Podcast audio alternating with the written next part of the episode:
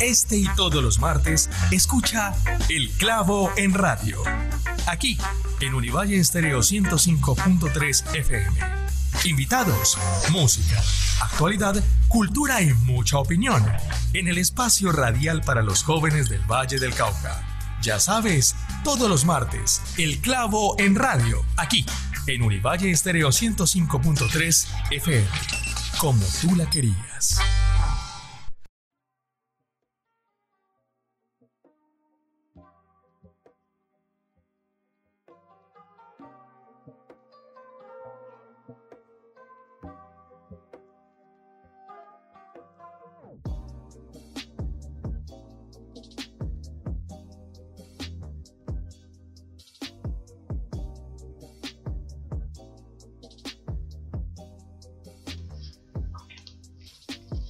Bueno, buenas tardes, buenas noches o buen inicio de tarde a todas las personas que en este momento se conectan al clavo en radio. Bienvenidos una vez más a este programa que va todos los martes a las 7 de la noche y que pueden escuchar a través de Univalle Estéreo, los 105.3 FM o por la página de emisora.univalle.edu.co. También recuerden que el clavo es un espacio de construcción de ciudad y pueden participar con nosotros a través de todas nuestras redes sociales, en Facebook, en Instagram, en Twitter, como revista el clavo.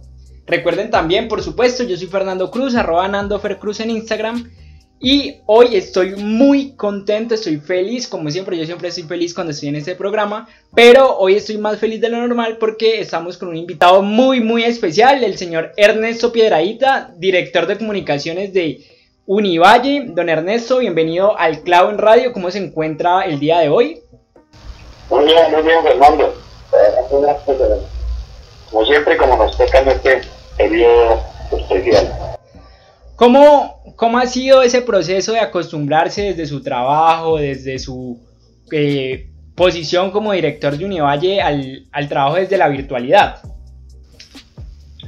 Pues, constantemente, al igual que muchos eh, de, los, ejecutivos y de las personas que están en las distintas áreas, trabajamos bastante por las, a través de las plataformas y en ocasiones, por supuesto, también estamos desde la oficina atendiendo algunos temas de tipo administrativo y a veces también en los espacios de los medios de comunicación de la universidad eh, elaborando o haciendo postproducción de programas.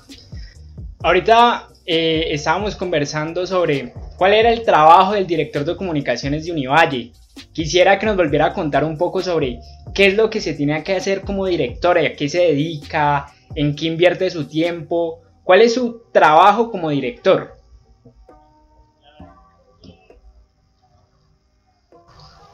Lo que son los medios de comunicación de la universidad,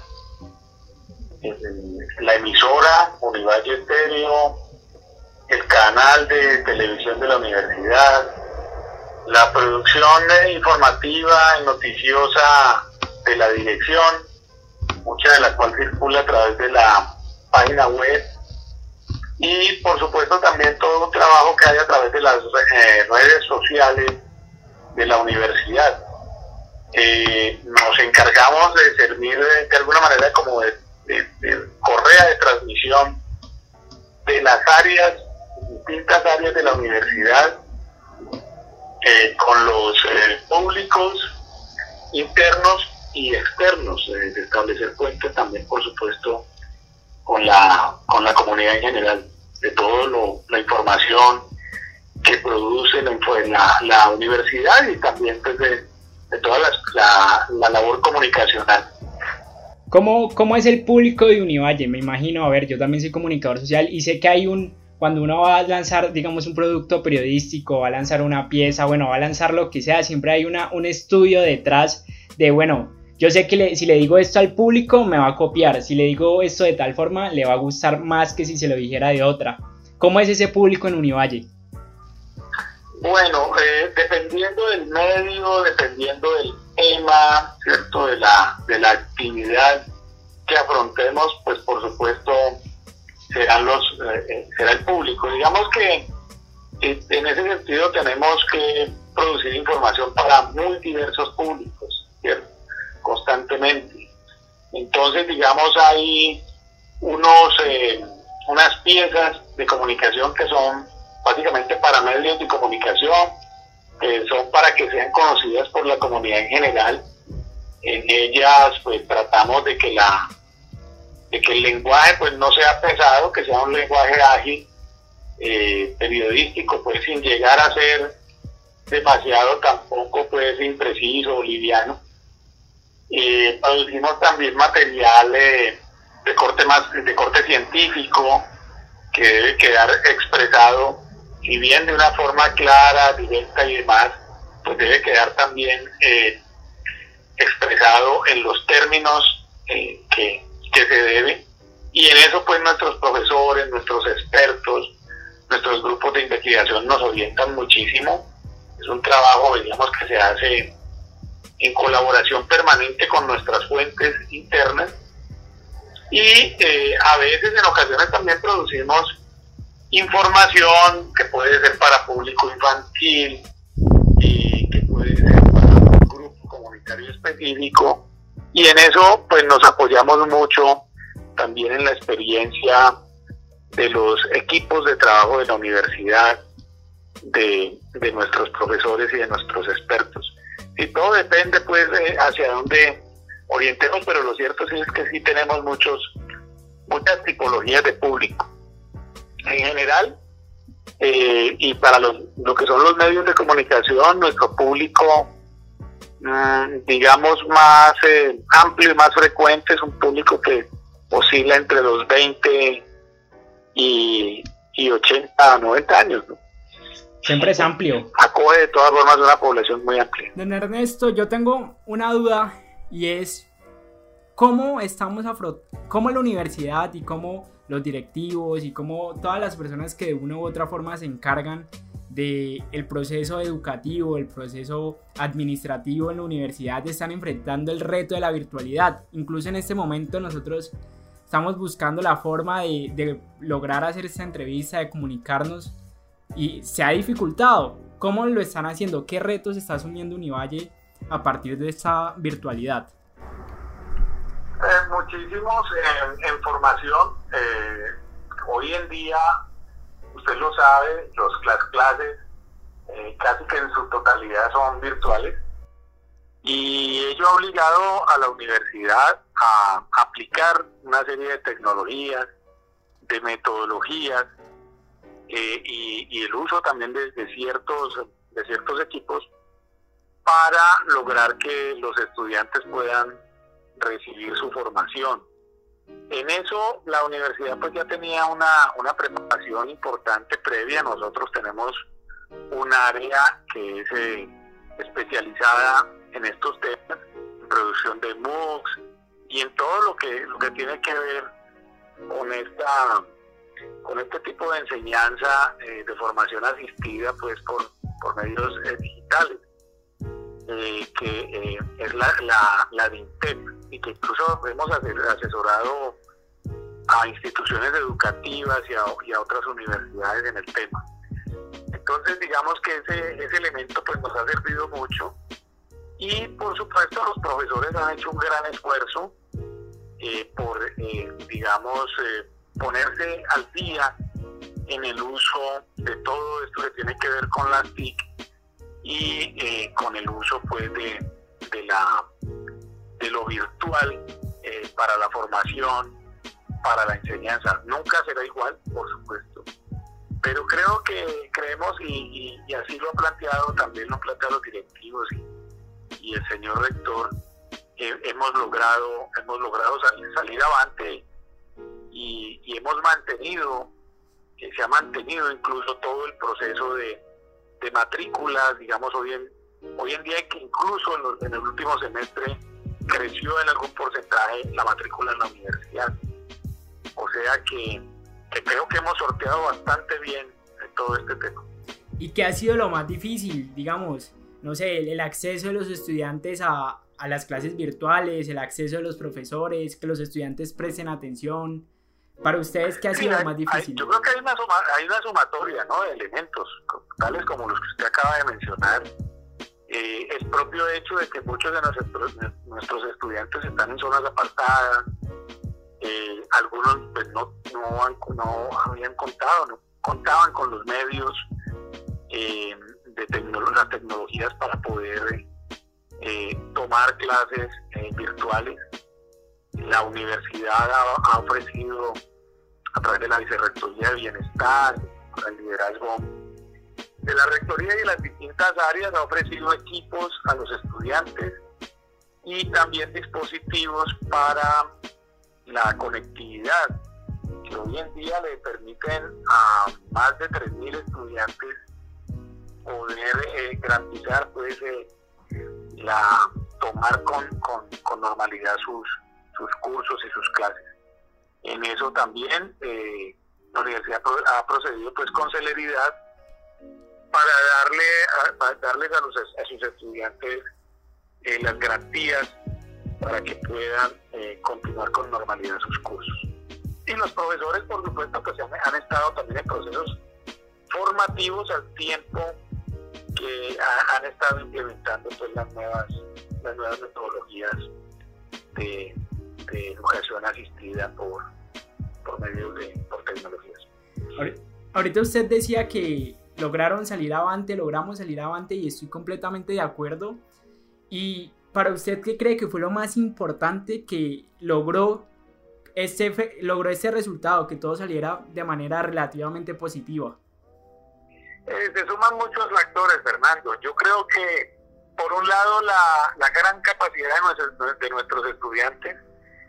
Nosotros recogemos lo mejor, eh, digamos, en, cuanto al, nivel del estudiantado, no solo del Valle del Cauca, sino de, la región suroccidente. Eh, a, nuestras aulas llegan eh, estudiantes de una de un altísimo de un altísimo nivel de, unas grandes capacidades y yo creo que esa recursividad de ellos y esa eh, ese, nivel destacado que ellos han tenido desde, desde sus propios colegios hace que, que, hayan sorteado, digamos, toda, este, toda esta circunstancia.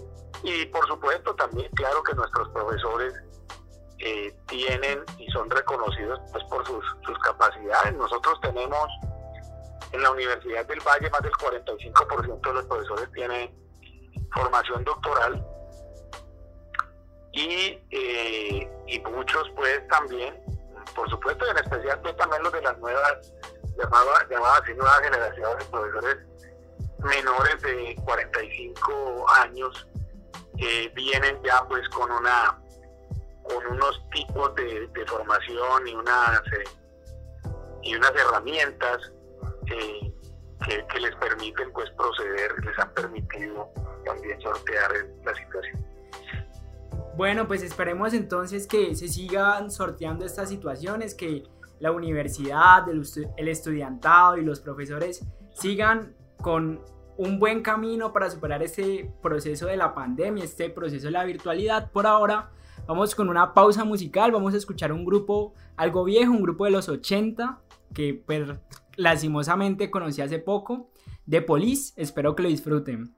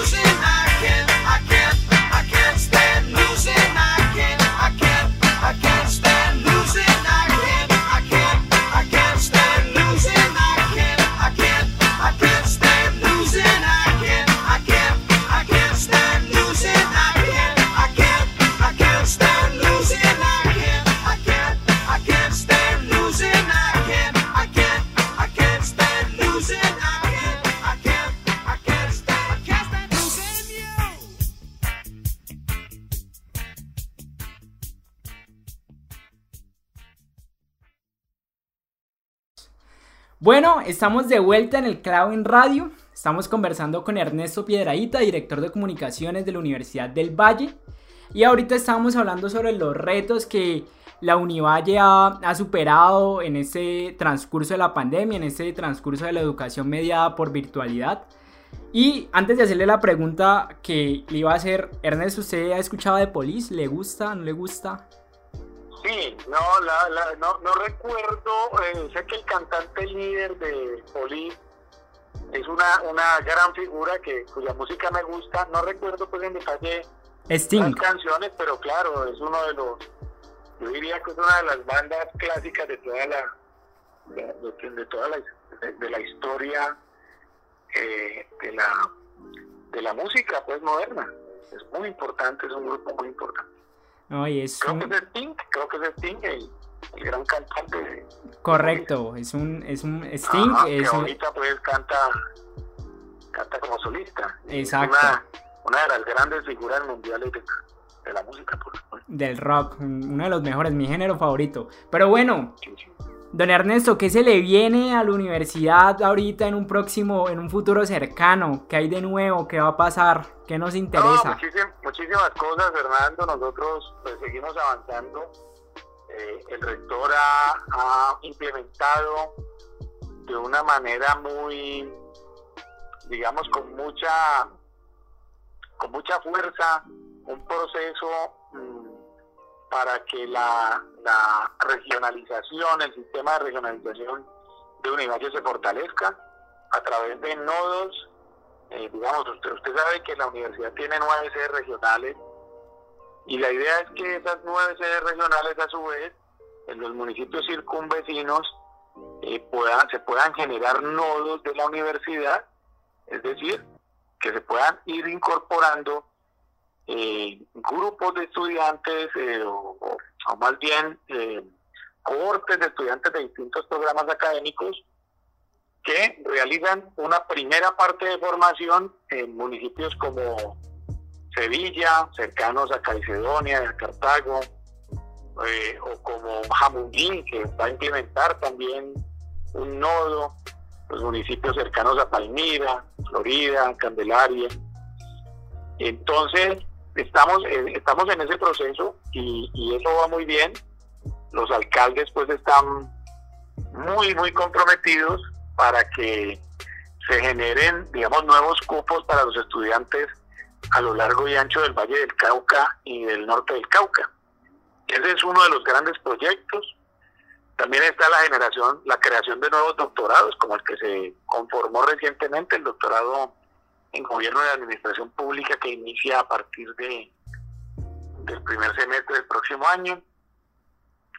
Eh, múltiples, múltiples programas también de pregrado, eh, en, salud, en ingeniería, eh, en humanidades, en, en, las distintas áreas, que también le van a permitir a los jóvenes tener muchas, muchas opciones de formación y seguimos pues eh, impulsando eh, que se vinculen los, los estudiantes y que, y que, además haya permanencia de los estudiantes que se matriculen en la universidad a través de distintos programas y apoyos que ofrece la nación, que ofrece eh, la, la gobernación del Valle del Cauca y que ofrece la propia universidad para que los estudiantes de escasos recursos tengan la posibilidad de formarse y de permanecer y de dar conclusión a sus estudios.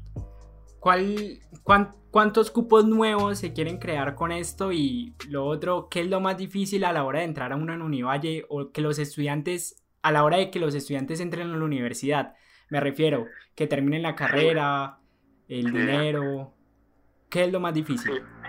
Sí, nosotros, eh, digamos que el, la universidad en este momento y el rector pues tiene una meta muy, muy ambiciosa de lograr que en los próximos años eh, se generen eh, casi casi que ocho mil cupos, ¿cierto?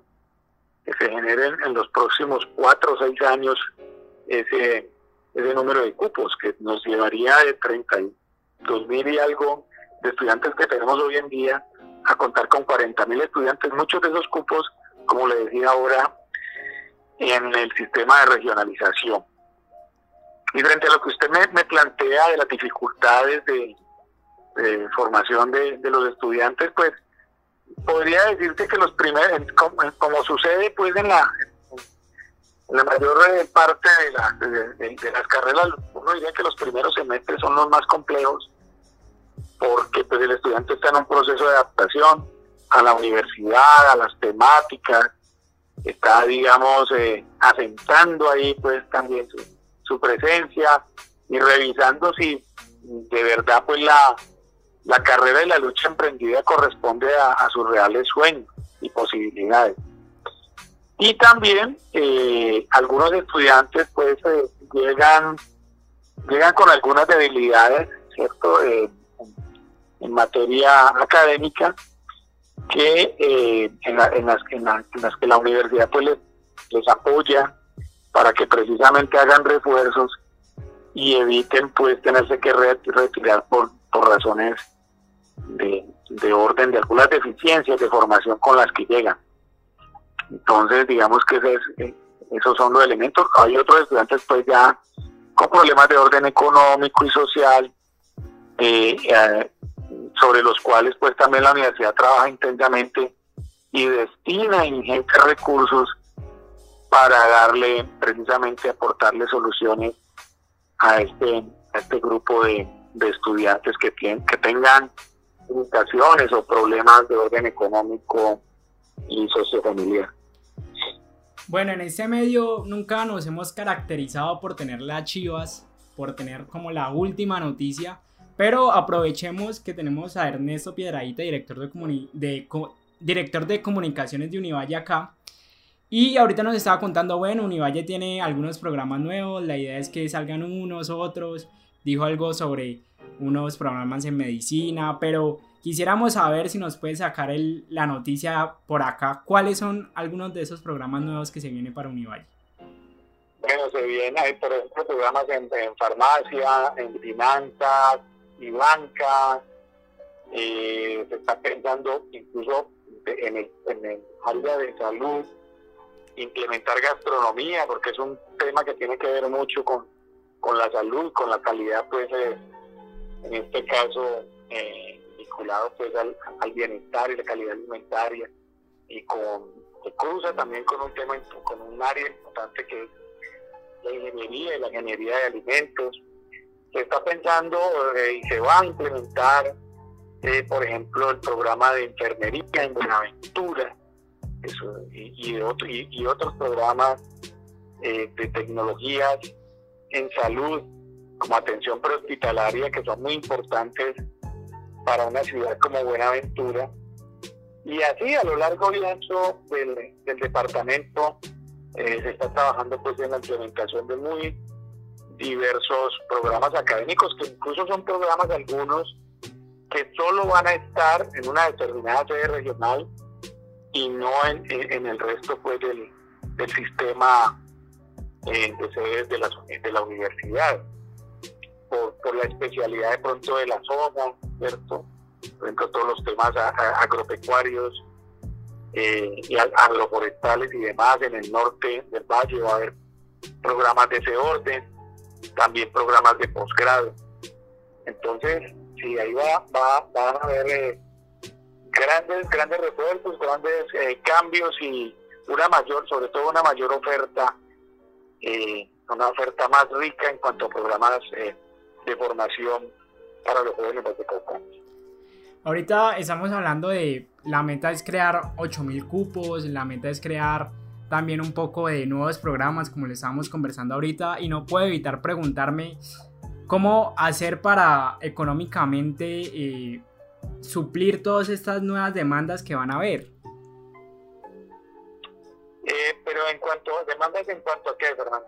Demandas en cuanto a que son 8000 cupos nuevos, son nuevos programas, se refieren a que van a haber nuevos estudiantes. Eh, ah, ok, o sea, para que la universidad de, de, de, buena de buena cuenta pues dentro de su inversión del tema. Correcto. Eh, pues se está buscando eh, que los municipios también se vinculen eh, a, esta, a este esfuerzo. La idea es que en los nodos, eh, en los nodos de la universidad, los municipios aporten lotes de terreno, edificios, eh, sobre todo, sobre todo esos dos elementos, y que la universidad aporte la parte académica, ¿cierto? Claro. Para que sea un esfuerzo conjunto. Al igual, igual también la gobernación aportará, se espera nuevos recursos y se buscará ello para que eh, haya, haya mayor eh, posibilidades y mayor número de cupos y capacidad de la universidad con este. Incluso la idea es que la, eh, el, sector privado, la empresa privada, como sucede en muy diversos países, en especial en países como Estados Unidos, usted lo sabe, Fernando, hay, uno, hay un apoyo muy grande de las fundaciones, de las grandes empresas y de voluntariado a las universidades.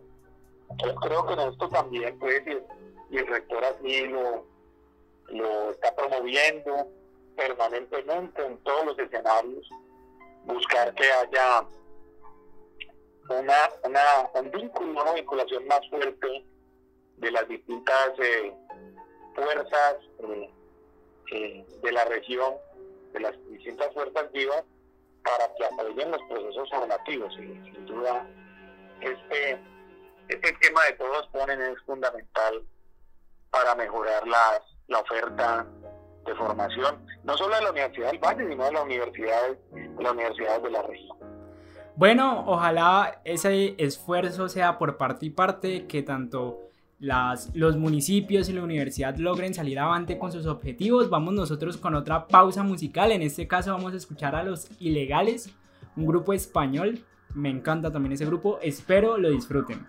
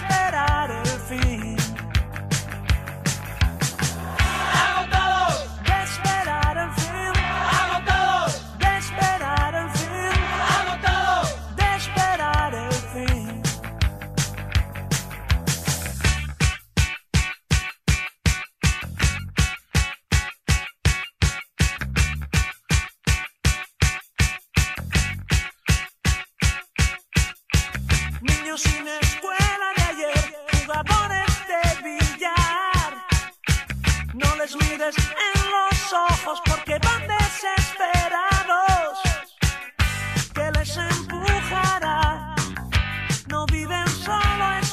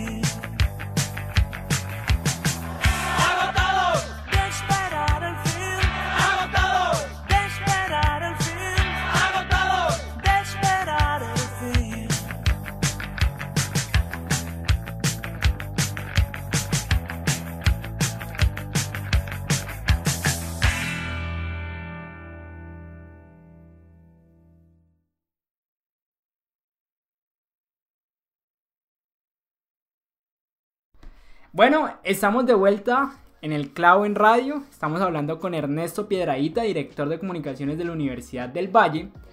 Y ahorita quisiéramos hablar un poco de nuevo sobre qué se tiene pensado para regresar a la universidad, para regresar a la, normalidad de la universidad.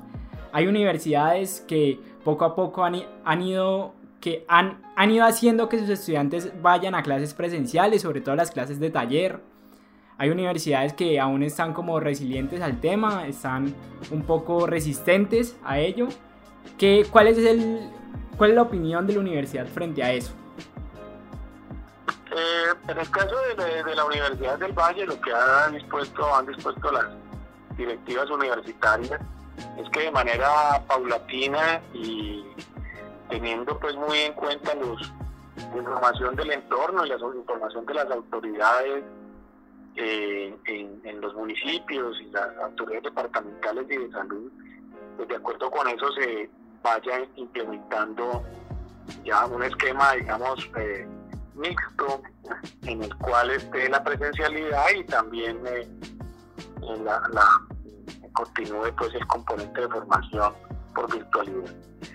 En el caso de mi valle, lo que son talleres, muchos de los talleres, en salud, en, algún componente de ingenierías, pues son los que en este momento y en ciencias pues están eh, buscando eh, eh, algunos implementar, otros tengo entendido están en marcha, algunas, digamos algún componente de salud en la sede de San Fernando está operando,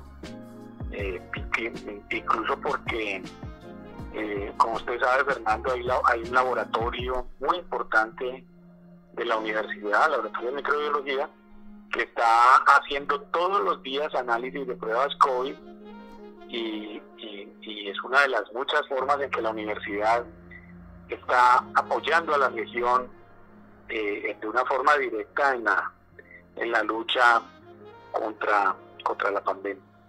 Entonces, eh, creo que la, en eso la universidad, como, como en otras muchas cosas, eh, eh, maneja una, una política de avanzada. El señor rector está muy pendiente, muy seguramente, y, los directivos y el profesorado, muy seguramente en el próximo año se, se implemente de forma sostenida eh, la, presencialidad eh, en la universidad. Se están eh, preparando todo para ello.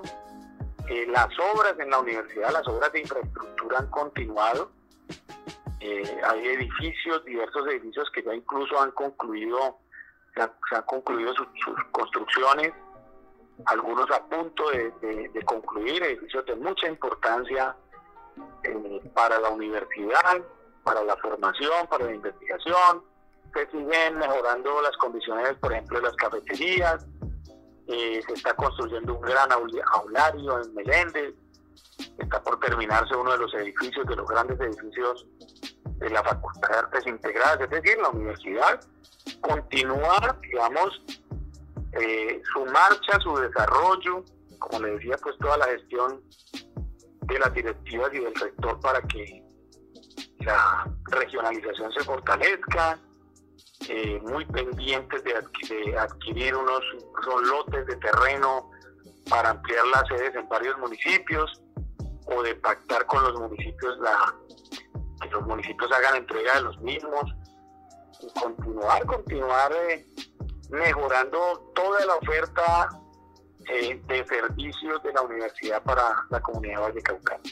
¿Usted cree cuando se vuelva a la normalidad, cuando digamos se pueda sostener la presencialidad, todo dictado desde el gobierno nacional y por supuesto desde el Ministerio de Salud, me imagino yo, que va a haber un choque? Lo digo porque entrar a la virtualidad fue un choque para los estudiantes volver a la presencialidad cree que será difícil, también tendrán que superarse retos. Sin duda, claro que van a haber dificultades, lo, vemos todos los días. Fernando, en Europa, pues, todos sabemos que las universidades europeas, eh, pues de alguna manera dan un paso, eh, para que los estudiantes pues eh, hagan presencialidad, pero si se presentan dificultades les toca pues revertar. todo esto también tiene que ver con un tema de ensayo y error, porque pues ningún país del mundo, y usted lo sabe, la misma China, Japón, por desarrollados y por disciplinados que sean, conoce o tiene pues maneja todos los, los ingredientes y elementos eh, que implica una situación tan, tan compleja como esta. Y claro, vamos a estar, por supuesto, en el ensayo y el error, van a, van a seguir habiendo seguramente dificultades, pero eh, son dificultades que por supuesto tendremos que sortear. Y estos siete meses nos han demostrado que tenemos mucha capacidad, eh, Fernando, de reaccionar y de organizar y de seguir de seguir haciendo muchas cosas y de innovar, porque así nos lo exige, así nos lo exige nuestra responsabilidad eh, con la comunidad vallecaucana, con los jóvenes, con la juventud y las necesidades que por supuesto tiene un país como Colombia, eh, que son múltiples. Bueno, ojalá se pueda hacer. Eh, vamos con otra pausa musical y regresamos con nuestro top 5 y con las preguntas del clavo para ir finalizando este programa.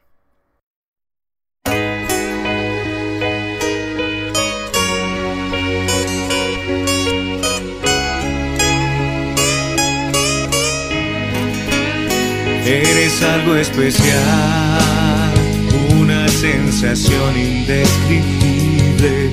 En las noches naufrago en tus sueños y mi mente se aleja de la razón me has convertido en un ser inerte de papel, como esos sueños que nacen y se mueren al amanecer.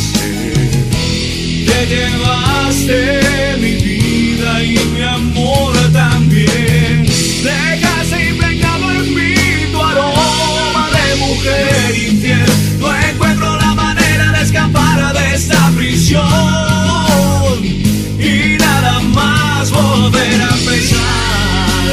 Déjame, mi etiqueta vuela como una estrella matinal que se pierde con los rayos de un sol. Que vuelve a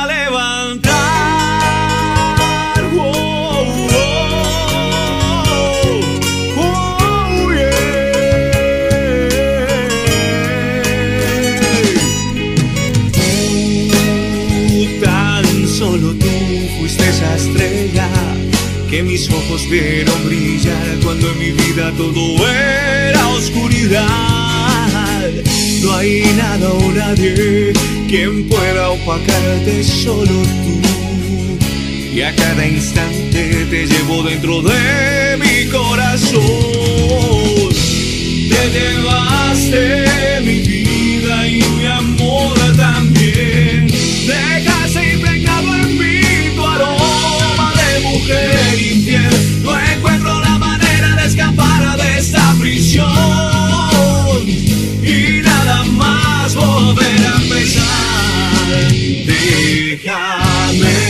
mi mente inquieta vuela como una estrella matinal que se pierde con los rayos de un sol que vuelve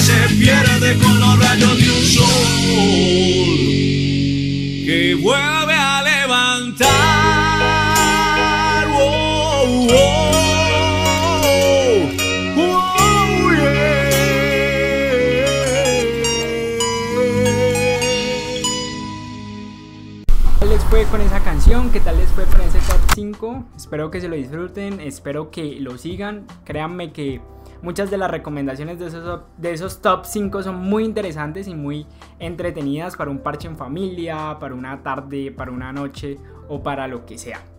Hemos llegado a mi momento favorito del programa, Ernesto, porque es un momento que los invitados no se esperan, ¿no? Son las preguntas del clavo. Y me encanta porque es un, es un trabajo, es un ejercicio de velocidad, de respuesta rápida, de respuesta eh, ágil, de pensamiento y respuesta rápida. Yo le pregunto, le voy a hacer tres preguntas y me tiene que responder con lo primero que le venga a la cabeza. ¿Le parece? Bueno, muy bien. ¿A quién o a qué le darían el clavo? A la, a la lucha contra, contra la pandemia. Creo que todos esperamos eso. ¿Cuál es el clavo de su vida? El clavo de mi vida, yo, yo diría que son mis hijos. Uy, ese es muy fácil. Todos los papás responden lo mismo, pero se la valgo. Un clavo que quiera sacarse. Un clavo que quiera sacarme. mm, terminar el doctorado. Adelante. Pero bueno. Bueno, Ernesto, muchísimas gracias por aceptarnos la invitación. Esperamos de corazón tenerlo de nuevo, de nuevo por acá. Está en su casa. El clavo en radio, por supuesto, es hace parte de los programas de Univalle Stereo. Y nada, muchísimas gracias por ab- abrirnos las puertas y por permitirnos realizar esta entrevista. Muchas gracias, Fernando, y siempre a la orden desde la Dirección de Comunicaciones Universitarias de Univalle. Ahí estamos, estamos muy pendientes de que ustedes puedan eh, ejecutar un muy buen trabajo y sigan creciendo la audiencia, porque el proyecto Esclavo es un muy, muy bello y necesario proyecto de medios regionales que incorpora prensa, que incorpora radio, televisión. Eh, la verdad es que es un esfuerzo que merece la pena y el apoyo de toda la comunidad regional. Bueno, muchísimas gracias a usted y a todas las personas que nos están oyendo. Queremos recordarles una vez más que el clavo es un espacio de construcción de ciudad y que nos pueden seguir en todas nuestras redes sociales como arroba revista el clavo. Yo fui Fernando Cruz, arroba Nando Fer Cruz en Instagram. Y nada, nos vemos el próximo martes a la misma hora, a las 7 pm, por los 105.3 FM o por nuestra web emisora.univalle.edu.co. Recuerden que si se perdieron este programa lo pueden escuchar por Spotify como elclavo.fm. Nos vemos.